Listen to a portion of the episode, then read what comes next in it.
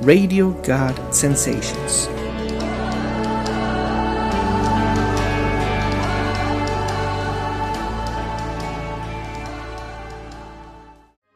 Pláticas de la Biblia, encontrando el corazón de Dios.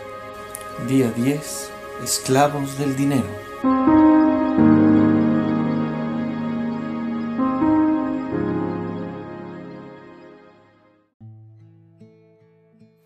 Hola a todos, muy buenas noches. Espero que estén pasando una excelente semana y si no, van a pasar una excelente semana porque van a ser bendecidos. El día de hoy vamos a continuar con nuestro devocional Encontrando el corazón de Dios. Hoy es el día 10. Hoy vamos a ver a El Controlador. Así que vamos a iniciar con las palabras de Dios para mí. Dice en Mateo 6:24, nadie puede servir a dos señores, pues menospreciará a uno y amará al otro, o querrá mucho a uno y despreciará al otro. No se puede servir a la vez a Dios y a las riquezas.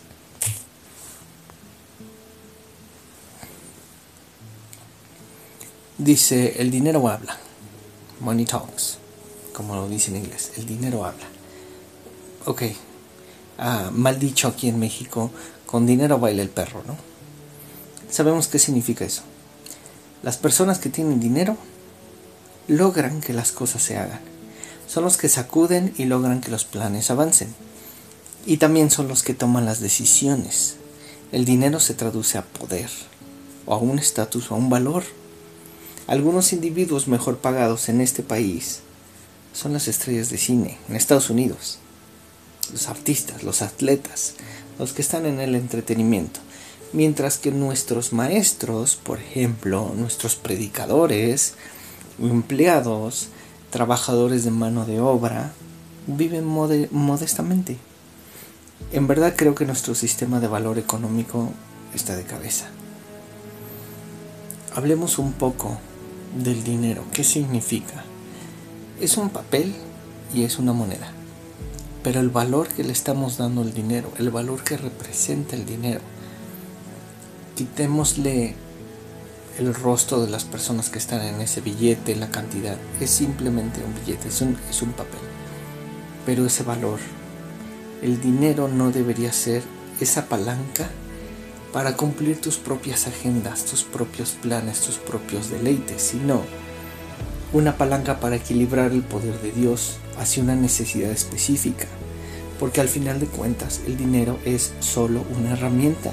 No necesariamente es la única o la más importante. Es una herramienta. Esta herramienta puede ser usada para lograr propósitos de Dios aquí en la tierra. Porque fuera de eso, el dinero no le afecta en nada a Dios. Y aquí está un ejemplo han escuchado del diezmo, han escuchado de la ofrenda. No sé si ustedes se han preguntado, pero en algún momento yo me lo pregunté, ¿para qué Dios necesita mi dinero? ¿Por qué tengo que estarle dando el 10% si Él es el Dios de todas las riquezas? Si Él me promete riqueza, ¿para qué yo le tengo que estar dando el dinero? Él no lo necesita. Entonces, yo estuve peleado con el diezmo por mucho tiempo, hasta que entendí el valor que le estaba dando. Una cosa es dar una ofrenda o apoyar a alguien. Un ejemplo muy burdo, tienes 10 pesos con monedas de un peso y decides dar uno, ¿te va a afectar? La verdad no. Es solo un peso. Pero tienes dos mil pesos en tu quincena y planeas dar 1500. ¿Sí o no? Eso te hace dudar sí o no, eso refleja ya un cierto temor, una duda. ¿Vale la pena o no? ¿Voy a poder salir adelante o no? Entonces ahí entra en tu sistema de creencias, en tu sistema de valores, si vale la pena dar tanto o darlo todo. Entonces, ¿cómo voy a vivir si voy a dar toda mi quincena?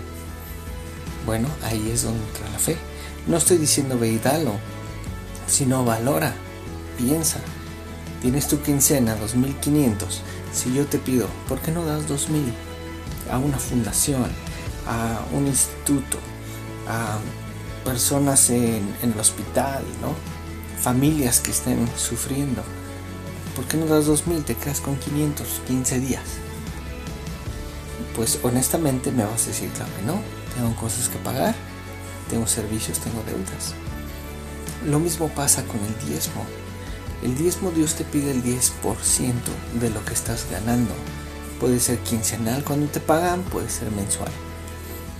Pero muchos de nosotros hemos organizado nuestro dinero para poder pagar nuestros servicios, nuestras deudas, nuestro súper y ya con lo que nos sobra, aquí está, mi ofrenda.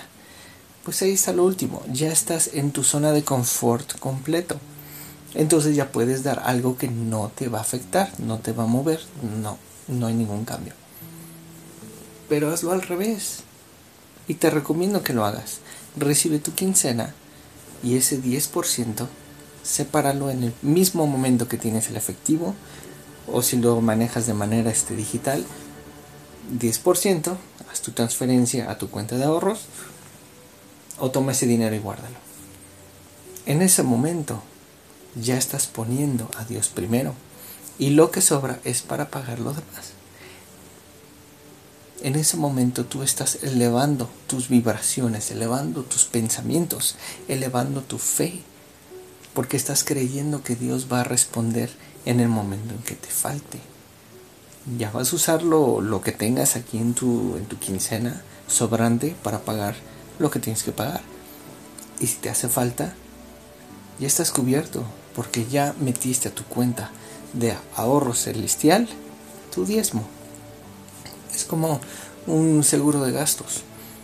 Tú estás pagando mensual o al mes, o perdón, mensual o al año, y no estás viendo ese seguro en el momento, pero el momento que tengas un accidente, ese seguro tiene que responder porque tú ya depositaste. Es lo mismo, es lo mismo con Dios. Tú separas tu, tu, 10% y vas a ver que Dios se va a encargar. Bueno, ya fue mucho del diezmo. Ahora, ¿qué tiene que ver esto con lo que estamos platicando? Con el versículo que platicamos al principio. Sucede que cuando nosotros tratamos de controlar a otros o tratamos de controlar las situaciones con el dinero, o del otro lado, somos personas que permitimos que nos usen por ese dinero o nos controlen por recibir ese dinero, luego entonces el dinero se vuelve el amo de nuestras vidas. ¿A qué me refiero con estos ejemplos? Tienes que cumplir tu horario.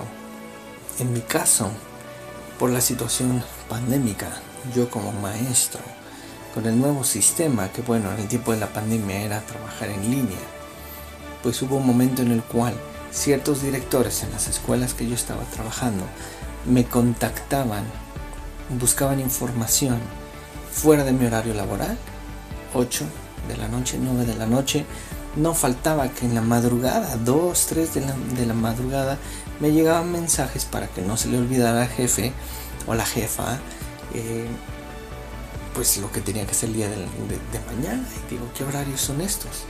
Pero bueno, como tengo que cumplir, como no hay un horario específico ahora, porque todos estamos en línea, hay que cumplirlo con lo que se tiene que hacer.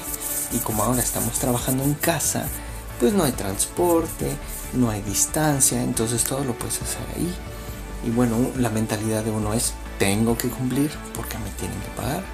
Y si no lo hago, pues no me pagan. Estoy sometido a esa mentalidad. O al revés, tengo el dinero, no lo haces, pues entonces no te voy a pagar. No lo cumples, entonces no te deposito, ni modo. Esa es, tu, esa es tu decisión, ¿no? Lo que estamos haciendo es dándole un valor tan grande al dinero que está permitiendo que maneje nuestras vidas, que maneje nuestros horarios, nuestros pensamientos, nuestros estilos de vida. Y cuando el jefe habla, uno tiene que responder, sea la hora que sea. O siendo como jefe, obligo a los demás a que trabajen la hora que yo les pido pues porque tienen que hacerlo, porque les estoy pagando. Algunos, con todo el respeto, algunos papás llegaban a ponerse en ese, en ese plan de, oye, tú eres el maestro, yo te estoy pagando, estoy pagando tu colegiatura, entonces quiero que las cosas se hagan de esta manera. Esa prepotencia, esa eh, presuntuosidad tiene que ver mucho con el valor que le está dando el dinero y no a la persona. Lo mismo pasa en el reino de Dios. Creemos que el dinero está ligado con la bendición o no. Dios me bendijo porque tengo dinero. Dios no me bendice pues porque no tengo dinero. Y sabes que no funciona así. El reino del cielo, el reino de Dios, tiene un control total. Y puedes tener el dinero o no lo puedes tener. Lo importante es que no seas dominado por el dinero. Te voy a dar una frase muy importante. El dinero es poder y el poder siempre va a exaltar o exagerar lo que hay en tu corazón. Tienes un corazón sano, con dinero serás una buena persona. Tienes un corazón roto, con dinero te volverás una mala persona. Esta es una libertad, mi querida gente, una libertad que tenemos como cristianos, que podemos disfrutar del dinero sin llegar a ser esclavos de este. ¿Por qué? Porque nuestra esperanza y nuestra tranquilidad está en Jesús. Jesús va a responder, Él es mi seguro de vida, Jesús me va a ayudar, me va a dar para cumplir mis, todos mis gastos y satisfacer mis necesidades y algunos lujos. No tiene nada que ver con mi trabajo, no tiene nada que ver con el tiempo que estoy dedicando al proyecto. Lo que tiene que ver es con la fe que voy a hacer. Y el diezmo ayuda a mantener tu escala de valores correctamente, no permitiendo que el dinero se vuelva tan importante como para con lo que estoy ganando cubrir todos mis gastos. Y lo poquito que me quedó eso lo de ofrenda, al contrario, primero me ofrenda, primero mi diezmo, porque estoy confiando que si me llegase a faltar, Dios va a cumplir, Dios va a sanar, Dios me va a ayudar. De eso se trata este versículo. No se puede cumplir y satisfacer y creer en Dios si voy a estar cumpliendo, satisfaciendo y creyendo en el dinero. No se puede. Así que mi hermano, levanta esa fe. Dios va a cubrir tus necesidades. Empieza a dismar, empieza a ofrendar, no para que Dios te bendiga. En la escuela dominical me enseñaron una canción. La ofrenda, la ofrenda, la ofrenda del Señor. Yo doy un peso, el Señor me da dos. Pues crezco con esa canción de que entre más dinero dé, pues más me va a dar. Como si fuera una empresa de inversionistas, comprando y vendiendo este, en la bolsa de valores, ¿no? Ahí está Dios, vendo, vendo, compro, compro, compro, ¿no? Así no funciona el diezmo. Es escala de valores. ¿Qué tanto valor le estoy dando a Dios? ¿Qué tanto valor le estoy dando al dinero?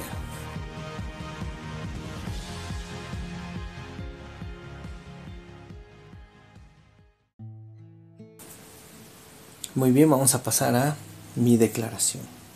Soy un hijo del rey. Él es mi fuente eterna. En fe, mi vida anterior está crucificada con Jesús. Y la vida que tengo ahora la vivo en fe en el Hijo de Dios. Voy a buscar primero el reino de Dios y voy a alabar el nombre de Jesús por todo lo que será añadido en mi vida. Soy bendecido, luego entonces seré una bendición. Y tengo la libertad de tener mucho, como también tengo la libertad de tener poco y no ser esclavo del dinero. Mi fe está en Jesús. Muy bien, pues vamos a orar con mi diario pan. Señor Jesús, que venga tu reino, aquí y ahora, como en el cielo. Por el poder de la cruz, yo rindo todo control. Señor, yo me arrepiento por hacer las cosas a mi manera, por creer que puedo utilizar el dinero como una ventaja para mí. Traigo mi cuenta de banco, mi cartera, mis cheques, mis transferencias, mis depósitos, mis vales, mis bonos, todo lo pongo en las aguas del bautismo, espiritualmente hablando. Crucifica mi amor por el dinero como mi tendencia de llegar a manipular o permitir que me manipulen por este sentimiento que produce ese valor que le estoy dando al dinero.